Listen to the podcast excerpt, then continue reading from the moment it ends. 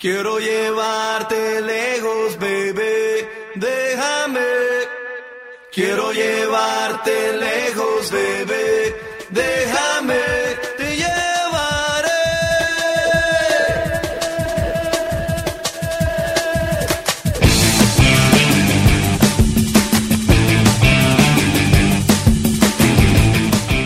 Pasaporte viajero.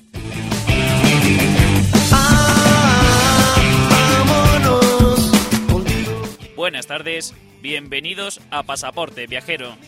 Después de la Semana Santa y el Puente de Mayo, muchos de vosotros habéis disfrutado de unas merecidas vacaciones en una de esas ciudades con encanto, con monumentos históricos, con grandes áreas verdes y atracciones turísticas para todas las edades.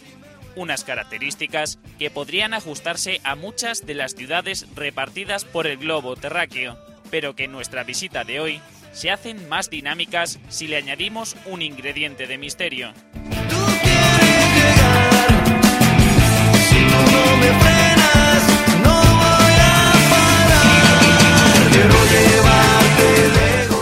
Si llamáramos a la puerta de la nave del misterio, seguramente Iker Jiménez nos recomendaría visitar el destino de hoy.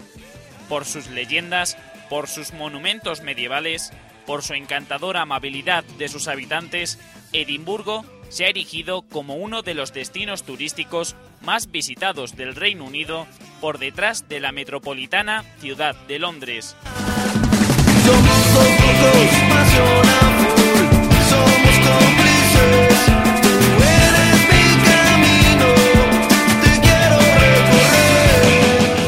Soy Fran Pajuelo, que tras el micrófono verde de Radio Ritmo Getafe os acompañaré por la ruta marcada en la ciudad escocesa de Edimburgo.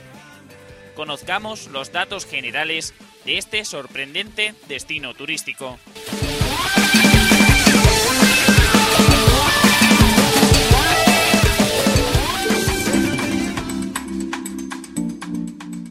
Edimburgo es la capital de Escocia y la segunda ciudad más grande del país por detrás de Glasgow. Está ubicada en la costa este de Escocia, a orillas del fiordo del río Forth y en la autoridad unitaria local de la ciudad de Edimburgo. De acuerdo al censo de 2009, Edimburgo tiene una población total de aproximadamente 500.000 habitantes. Los primeros conocimientos que se tienen sobre asentamientos en la zona de Edimburgo datan de la época romana. Ya en la Edad Media, Edimburgo comenzó siendo un pequeño fuerte que en el siglo XVII los ingleses capturaron y le dieron el nombre de Edinburgh. No fue hasta el siglo X cuando los escoceses recuperaron esta zona de Escocia. En el siglo XV, el comercio empezó a incrementarse y Edimburgo comenzó a ser conocido por sus prendas de lana. Se inició la exportación de pieles, ganado y cereales a los mercados colindantes. Posteriormente, en el siglo XV, se declaró capital de Escocia y el rey construyó el primer palacio de Holyrood. En esta época comenzó a construirse una muralla que rodeaba la ciudad con la intención de protegerla de los ingleses, propósito que incumplió en diversas ocasiones y que ayudó también al auge de infecciones, enfermedades, incendios y plagas. En el año 1707 se firmó la unión de Inglaterra y Escocia y dejaron de ser necesarias las murallas. Con el auge de la ciudad nueva, la capital escocesa comenzó a ser una ciudad atractiva para los pensadores de la época. Entre los siglos XIX y XX se erigieron importantes monumentos, museos, centros comerciales y demás atracciones para el turismo, un sector que empezó a crecer de forma sorprendente entre finales del siglo XX y principios del presente siglo XXI. Los edimburgueses suelen decir que en la ciudad se pueden ver las cuatro estaciones en un solo día. Como la mayoría de Escocia, Edimburgo tiene un clima marítimo moderado. Los inviernos son tranquilos, con temperaturas que raramente bajan de los 0 grados. Las temperaturas durante el verano son relativamente frescas, con un promedio de 13 grados. Con casi 10 millones de viajeros anuales, el aeropuerto de Edimburgo se sitúa como el primer aeropuerto de Escocia por número de pasajeros y uno de los aeropuertos con más tráfico del Reino Unido. Está situado a 12 kilómetros del centro de Edimburgo y cuenta con una sola terminal.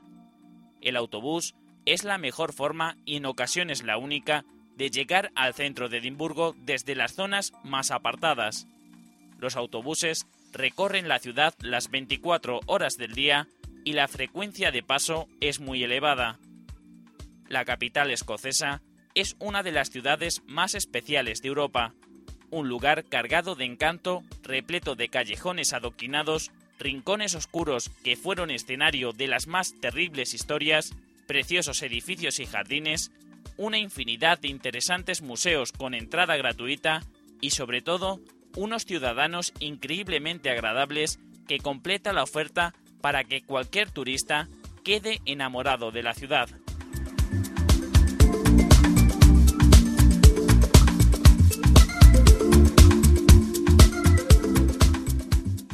Una vez conocidos los datos, encendemos los motores de nuestro avión privado y ponemos rumbo a Edimburgo.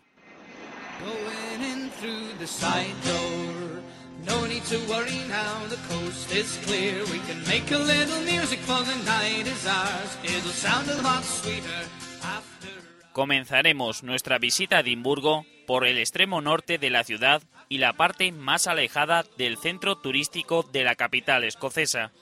Cogeremos el autobús en la línea 1 y nos bajaremos en la parada Ocean Terminal para visitar el Royal Yacht Britannia.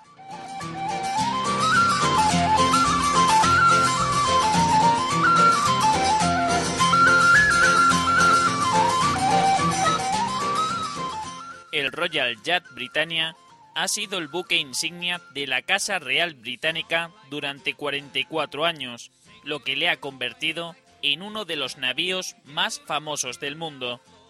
El Britannia fue votado en Escocia en el año 1953 y desde entonces ha servido a la familia real en 968 viajes oficiales, navegando a través de más de un millón de millas marinas para hacer escala en 600 puertos repartidos en más de 135 países.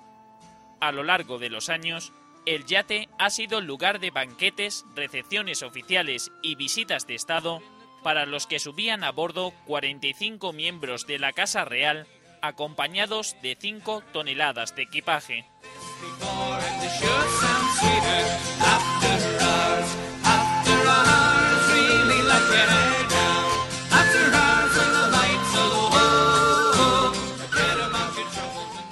1997, tras 44 años de servicio, el buque fue retirado y desde entonces se encuentra amarrado en el puerto de Leitch, donde los turistas pueden saciar su curiosidad conociendo los entresijos de este impresionante barco. La visita al Britannia comienza en la segunda planta del centro comercial Ocean Terminal, en el denominado Centro de Visitantes del Royal Yacht Britannia. Allí podréis realizar un recorrido por el pasado del impresionante navío a través de una exposición compuesta por fotografías históricas.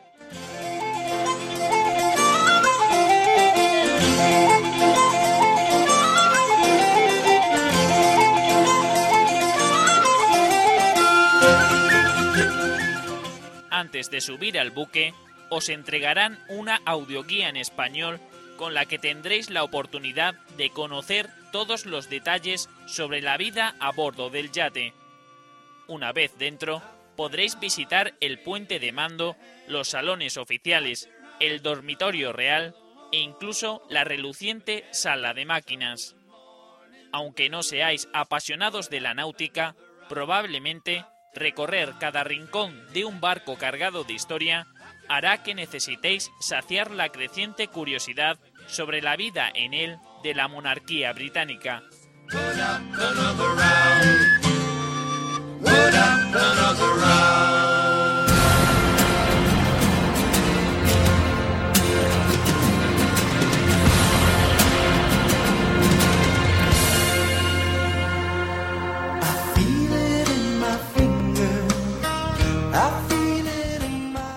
Dirigiremos al centro histórico de la ciudad de Edimburgo para visitar el Palacio de Holyrood. Para ello, cogeremos de nuevo el autobús, esta vez en la línea 36, y nos bajaremos en la parada Scottish Parliament.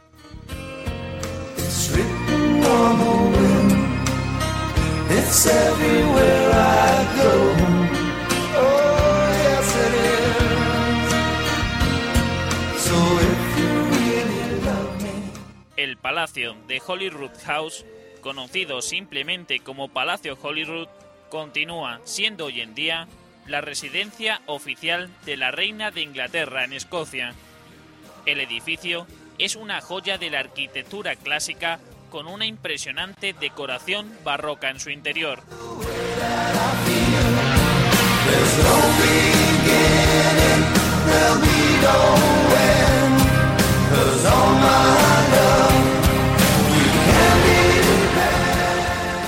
Fue a partir de la Edad Media cuando los reyes escoceses cambiaron el frío castillo de Edimburgo por la confortable abadía de Holyrood. En el año 1503, Jaime I ordenó la construcción de la primera residencia, en la que años más tarde se construiría la torre en la que viviría la reina María Estuardo por orden del rey Jaime V. No sería hasta un siglo más tarde cuando por orden de Carlos II la abadía sería transformada en uno de los palacios más admirados de Escocia.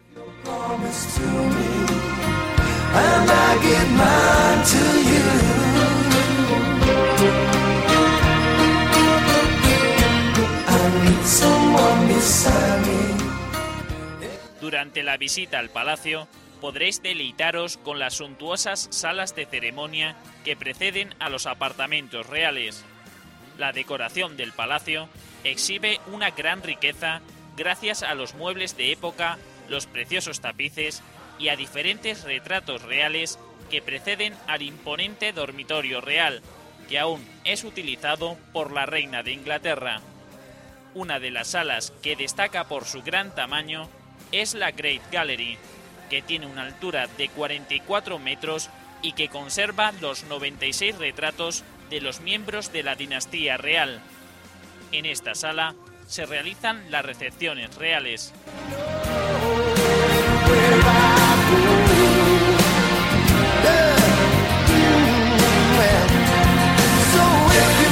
Love me, love me, love me, come on and let it show. Si la reina no se encuentra de visita en Edimburgo, no podréis perder la oportunidad de visitar este impresionante palacio que además de su importancia arquitectónica, es un lugar que continúa guardando importantes secretos de la realeza, historias de intriga, amor y desamor, e incluso leyendas de asesinatos.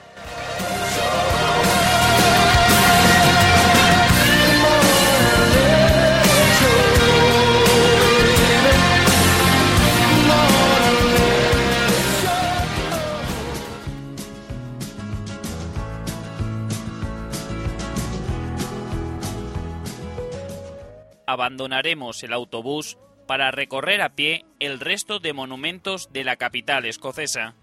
En nuestra próxima visita nos dirigiremos en dirección noroeste durante 500 metros para llegar a Calton Hill.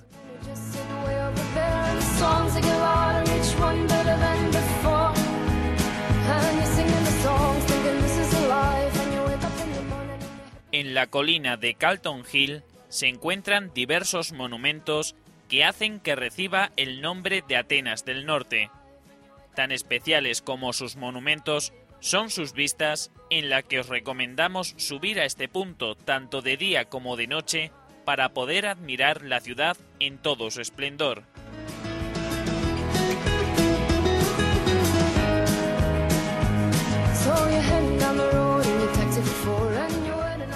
En Calton Hill encontraremos el Monumento Nacional, diseñado para homenajear a los caídos en las guerras napoleónicas y que nunca se vio terminado por falta de fondos.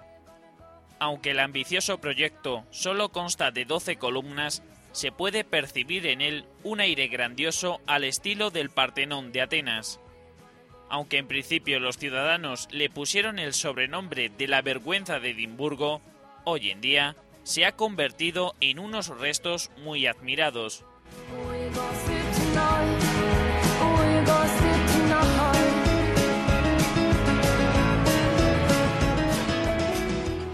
A escasos metros del Monumento Nacional encontraremos el Monumento a Nelson.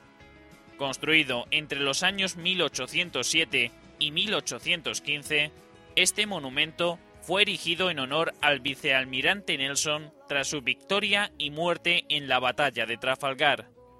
En 1853 se instaló una bola del tiempo en la parte superior de la torre, con el fin de indicar a los marineros la llegada de la una del mediodía, al igual que el cañón del castillo de Edimburgo.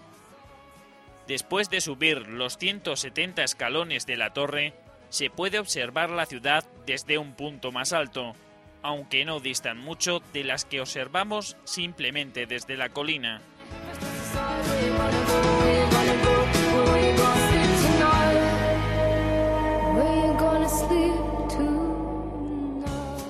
La noche del 30 de abril, miles de personas toman la colina de Calton Hill para celebrar el Festival del Fuego de Beltane, uno de los festivales más importantes de la ciudad. Esta noche, además de celebrar la llegada de la primavera, también se veneran la fertilidad de la tierra y de los animales.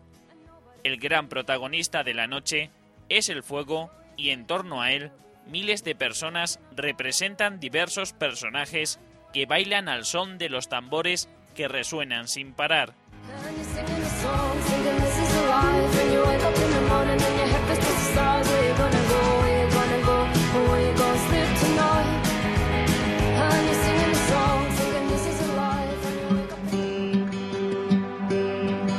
Came at dawn from out the darkness, swords and torches in their hands.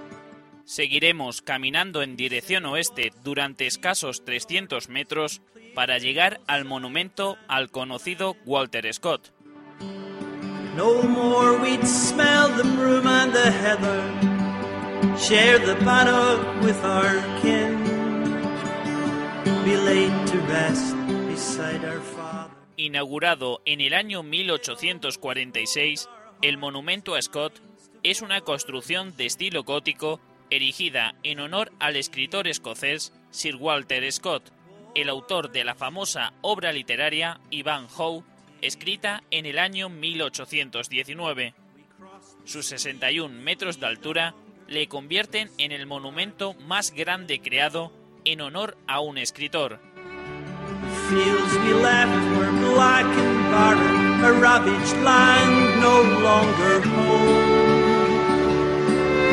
The coffin ships were filled El monumento, situado en Princess Street, posee un color ennegrecido que le aporta un aspecto siniestramente bello.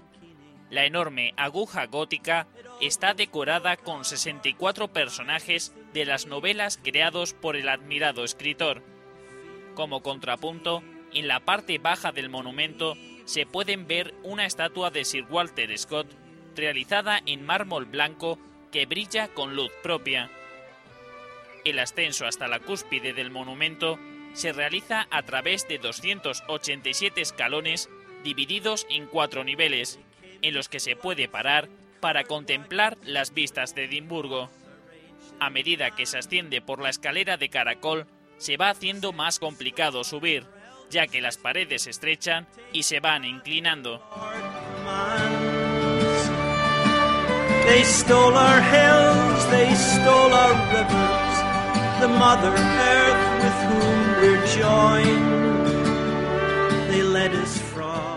Aunque durante el trayecto hacia la cima maldigáis en varias ocasiones al arquitecto del monumento, una vez en su cúspide, podréis disfrutar de unas bonitas vistas del centro de la ciudad. Excepto que tengáis algún problema que os impida subir las empinadas escaleras o sufráis claustrofobia, deberéis subir a la cima del monumento a Scott para disfrutar de las vistas que ofrece.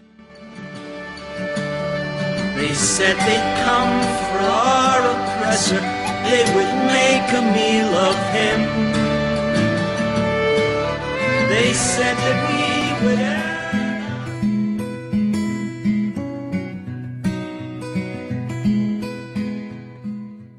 No abandonaremos nuestro caminar en dirección oeste para contemplar la Georgian House, una de las más bellas edificaciones del New Town.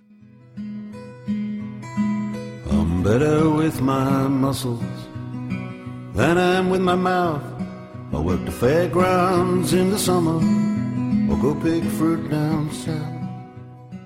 La mansión georgiana del número 7 de Charlotte Square, construida en el año 1796, es un fiel testimonio del acomodado estilo de vida de los ciudadanos ricos de la ciudad nueva de Edimburgo.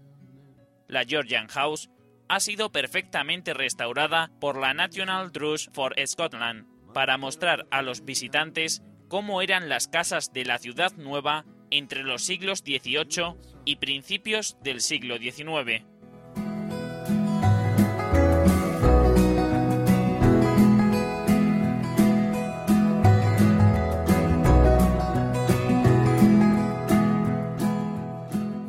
Durante la visita a la casa se pueden ver muebles de época, vajillas, cuberterías y cristalerías de porcelana, plata y cristal que reflejan el estilo de vida y las condiciones económicas de sus antiguos habitantes.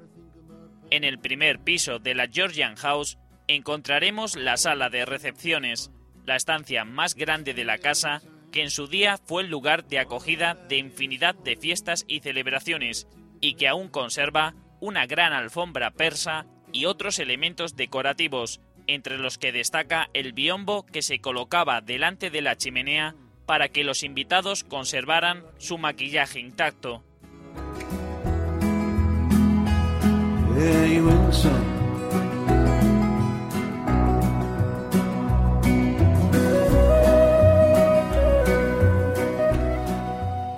En la casa, todo se encuentra dispuesto para entrar a vivir como si sus antiguos inquilinos fueran a regresar en cualquier momento, y esto es precisamente lo que hace que sea un lugar tan encantador.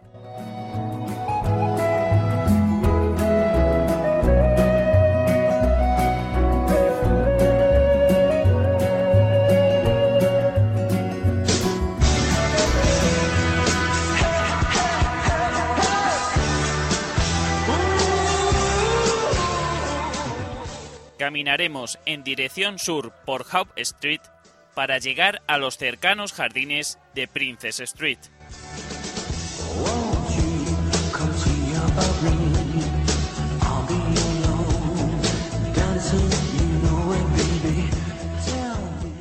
Los jardines de Princess Street son el parque urbano más importante del centro de Edimburgo y separan la ciudad vieja de la ciudad nueva. Los jardines tienen unas dimensiones de más de 150.000 metros cuadrados y están divididos en dos partes por The una colina artificial que comunica ambas partes de la ciudad y en la que se encuentra la Galería Nacional de Escocia.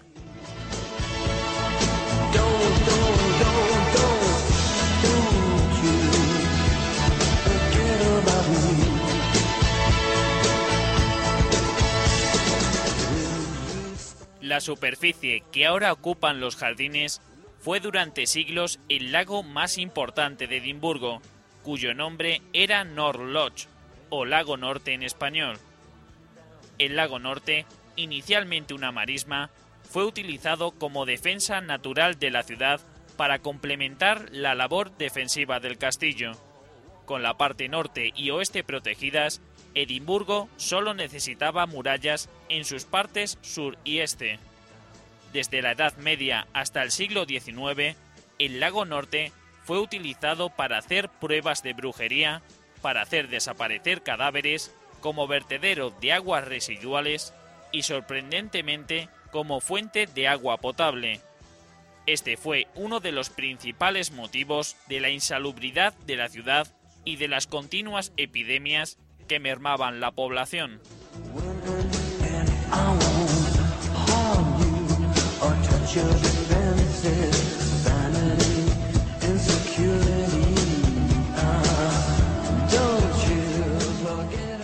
Tras drenar el lago, los jardines de Princess Street se inauguraron en el año 1820. Posteriormente, en 1872, se instaló la Fuente Rose después de que ésta fuera exhibida en la Exposición Universal de Londres de 1862. Cuando llega la Navidad, se instala Winter Wonderland y los jardines acogen un mercado navideño, una pista de patinaje sobre hielo y algunas atracciones entre las que destaca The Edinburgh una noria de 33 metros de altura.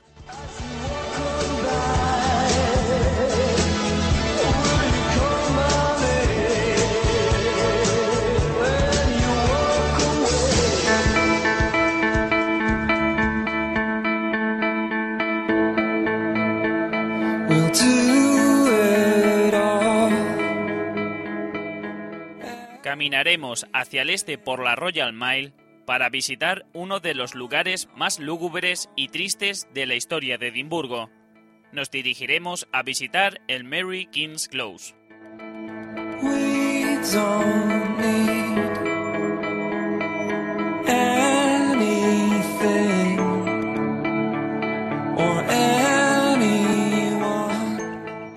Mary King's Close es uno de los callejones situados bajo los edificios de Old Town donde resurgen las historias de las víctimas de las plagas, asesinos y asesinados, hoy convertidos en fantasmas de leyenda.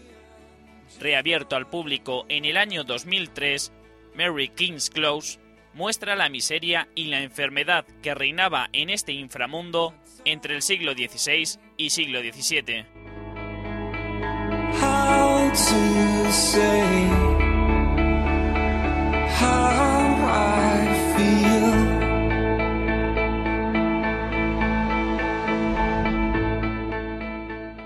Durante el recorrido se visitan diferentes estancias en la que se mantenían con vida a duras penas a los ciudadanos más pobres de Edimburgo mientras esperaban que la peste o algún maleante terminaran con su sufrimiento. Tras visitar el escenario de un crimen y las casas de algunos habitantes de Mary King, pasaremos a conocer a Annie, una pequeña niña que llora desconsoladamente por la pérdida de su muñeca hace cientos de años. Muchos de los visitantes suelen llevar muñecos, golosinas y juguetes para consolar a Annie y que deje de vagar por estos tristes callejones. Show me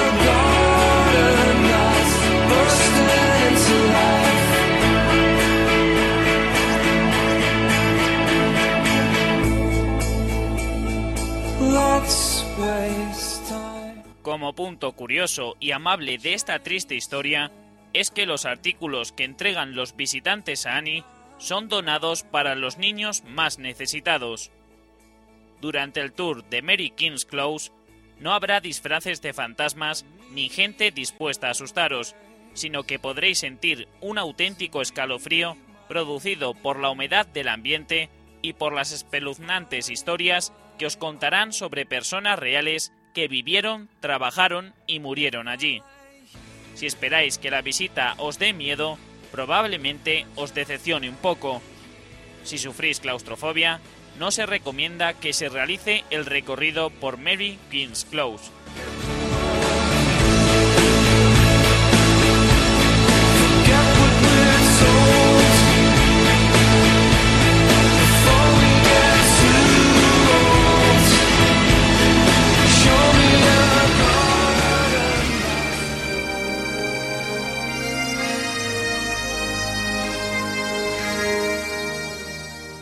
Junto al Mary King's Close encontraremos la belleza gótica de la Catedral de St. Giles.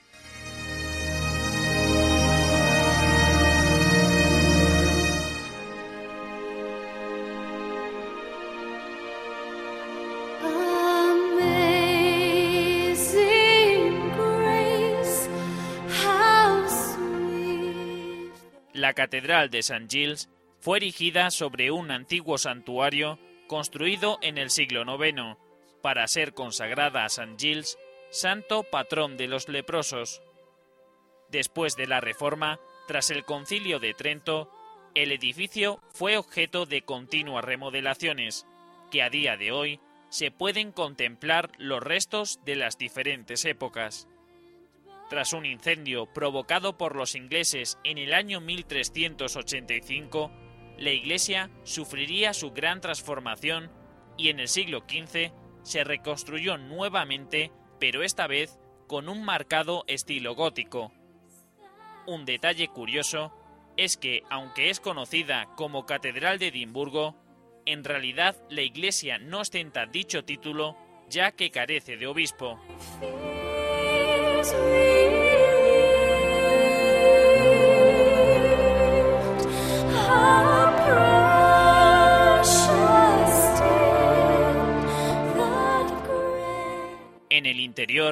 Resultan curiosos los diferentes colores y texturas de los techos que dejan constancia de las diferentes transformaciones que sufrió la catedral y de los distintos estilos utilizados para llegar hasta nuestros días que le aporta un aspecto muy encantador.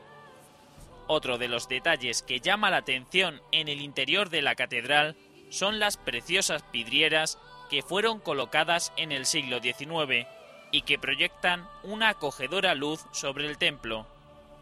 En la nave central encontraremos la estatua de John Knox, líder de la Reforma escocesa e importante predicador, que se convirtió en el primer pastor protestante de la catedral.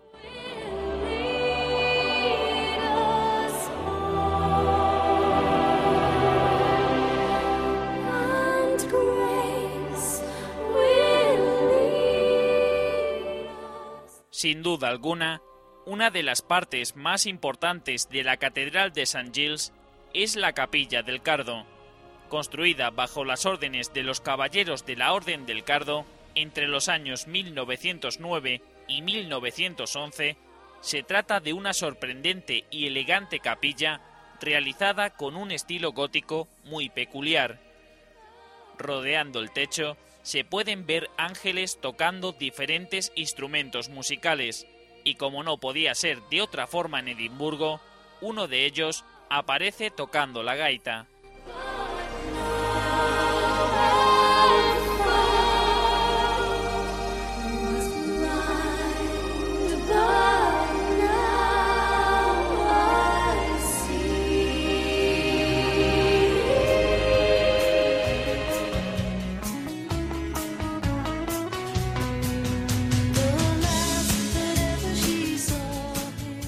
Abandonaremos momentáneamente la Royal Mile para dirigirnos en dirección sur por la George Ford Bridge y visitar el moderno Museo Nacional de Escocia.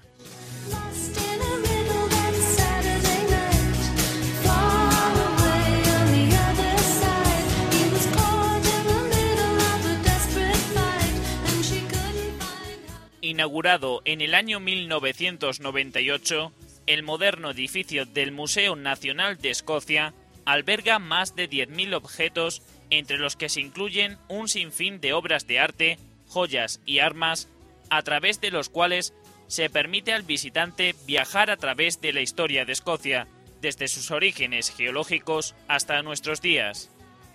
A través de las seis plantas del edificio, las exposiciones del museo nos introducirán por la formación del paisaje escocés y los primeros habitantes durante la prehistoria, pasando por la creación de Escocia como nación y su posterior transformación hasta nuestros días.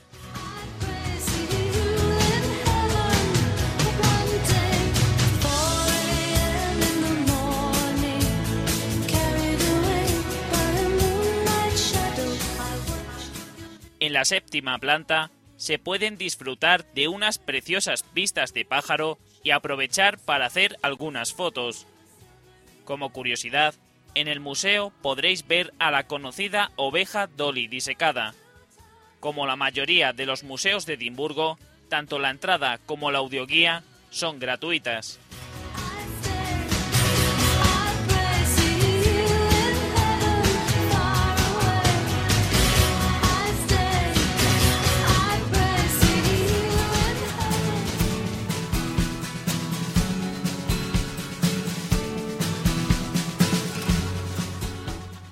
Junto al Museo Nacional de Escocia encontraremos el monumento a Grey First Bobby.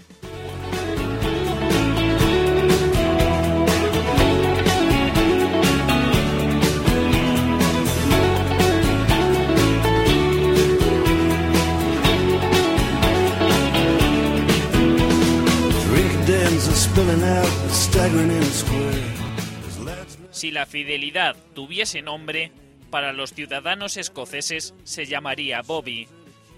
Bobby, un perro de raza Sky Terrier, fue el mejor amigo del policía John Gray, hasta su muerte por tuberculosis en el año 1858. Después de que su dueño fuese enterrado en el cementerio Greyfriars, Bobby no se movió del lado de su tumba.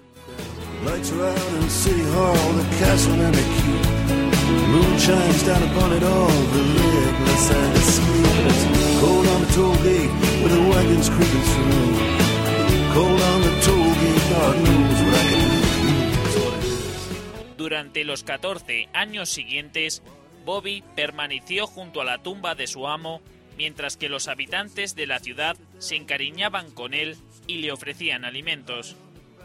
En el año 1872, Bobby falleció y por fin descansó en paz junto a la tumba de su querido amo. Bobby se convirtió en un héroe para los ciudadanos de Edimburgo y hoy en día se puede contemplar su imagen en una estatua al sur del puente George IV, visitar su tumba en el cementerio de Greyfriars o ver su plato y su collar en el Museo de Edimburgo.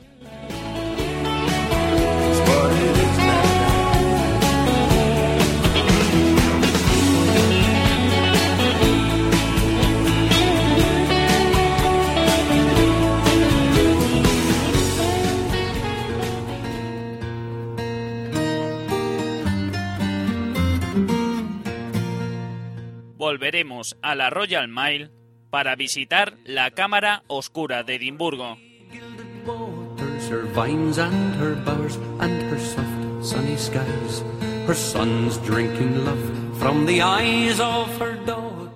La Cámara Oscura de Edimburgo es un sistema que proyecta la imagen de la ciudad utilizando un conjunto de espejos reflectores sobre una superficie cóncava situado en un cuarto oscuro en lo alto de la torre.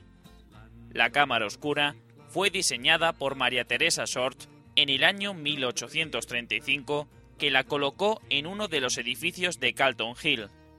Posteriormente, en 1892, el famoso sociólogo Patrick Geddes compró una torre situada junto al castillo de Edimburgo a la que denominó como Outlook Tower y trasladó allí la cámara oscura. A lo largo de las cinco plantas del edificio se pone a disposición de los visitantes un mundo lleno de magia e ilusiones.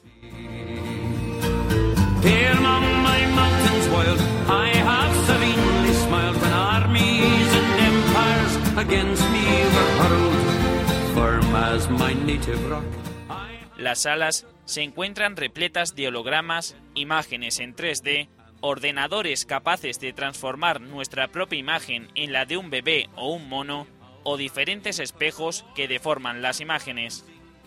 Aunque hoy en día no resulta tan sorprendente como hace 175 años, es interesante observar lo avanzado de este sistema para la época y cómo lo utilizaban para espiar las vidas del resto de los habitantes sin ser vistos.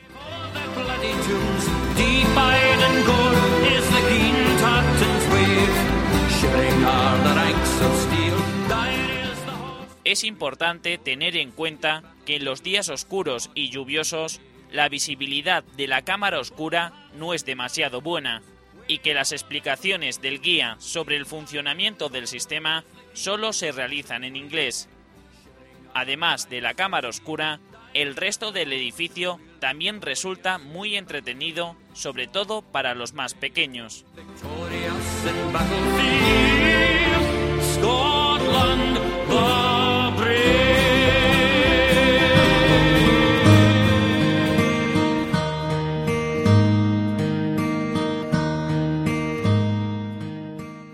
Por último, y no por ser menos importante, visitaremos uno de los lugares más simbólicos de la capital escocesa.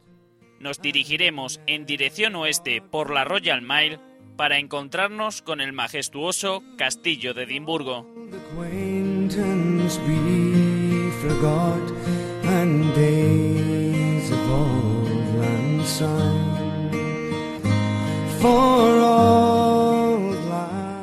El Castillo de Edimburgo es una antigua fortaleza que compone uno de los lugares más emblemáticos de la ciudad, además de uno de los más concurridos de la capital, con más de un millón de visitantes al año. El castillo se alza imponente sobre la colina de Castle Hill, desde donde obtendremos unas majestuosas vistas del centro de la ciudad.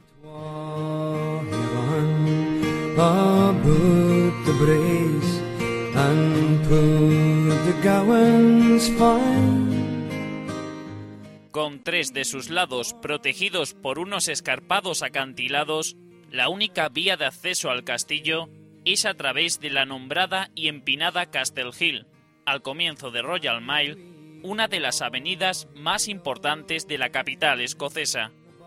El castillo de Edimburgo, formado por un extenso recinto que requiere de varias horas para ser visitado, encontraremos algunas dependencias importantes como el cañón de la una en punto, la capilla de Santa Margarita, las joyas de la corona, el Mont Smeg o las prisiones de guerra, entre otros.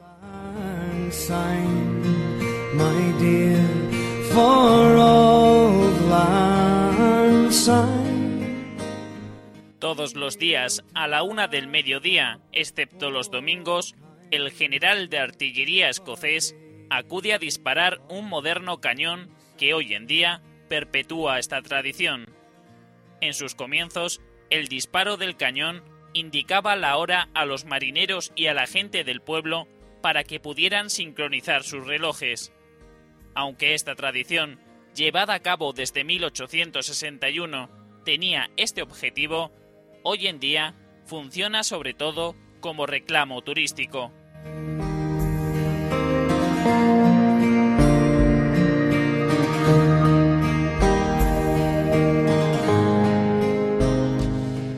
La capilla de Santa Margarita, construida en memoria de la madre de David I, rey de Escocia entre los años 1124 y 1153, se trata de una pequeña capilla que además de constituir la zona más antigua de la fortaleza, es también el edificio más antiguo de Edimburgo.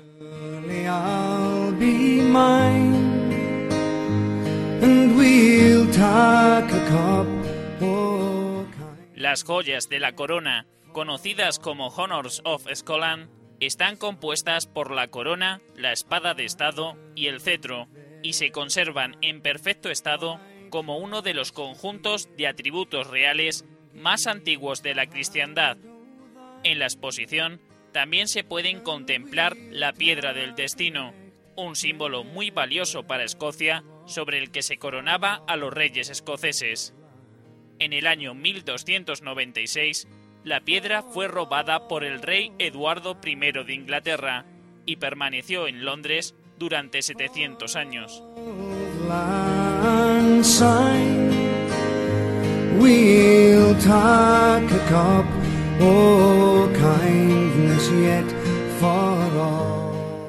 El enorme cañón de asedio del siglo XV, denominado como Mont Smeg, es muestra de la potencia de fuego que poseía la imponente fortaleza del castillo durante el reinado de Jacobo II de Escocia entre los años 1437 y 1460 y que fue utilizado durante la guerra contra los ingleses. A través de la recreación de las prisiones de guerra se pueden observar cómo malvivían hacinados en los sótanos del castillo los prisioneros que fueron capturados.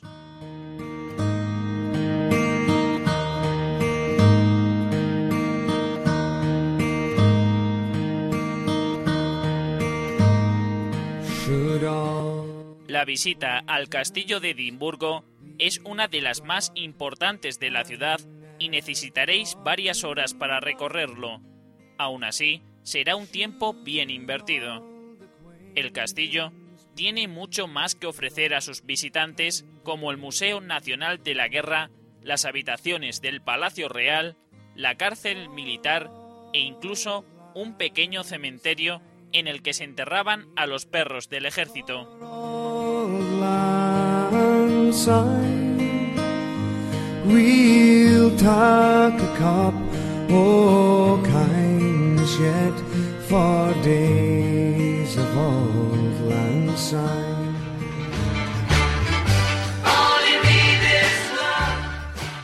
Desde lo alto del castillo, decimos adiós a nuestra visita a Edimburgo.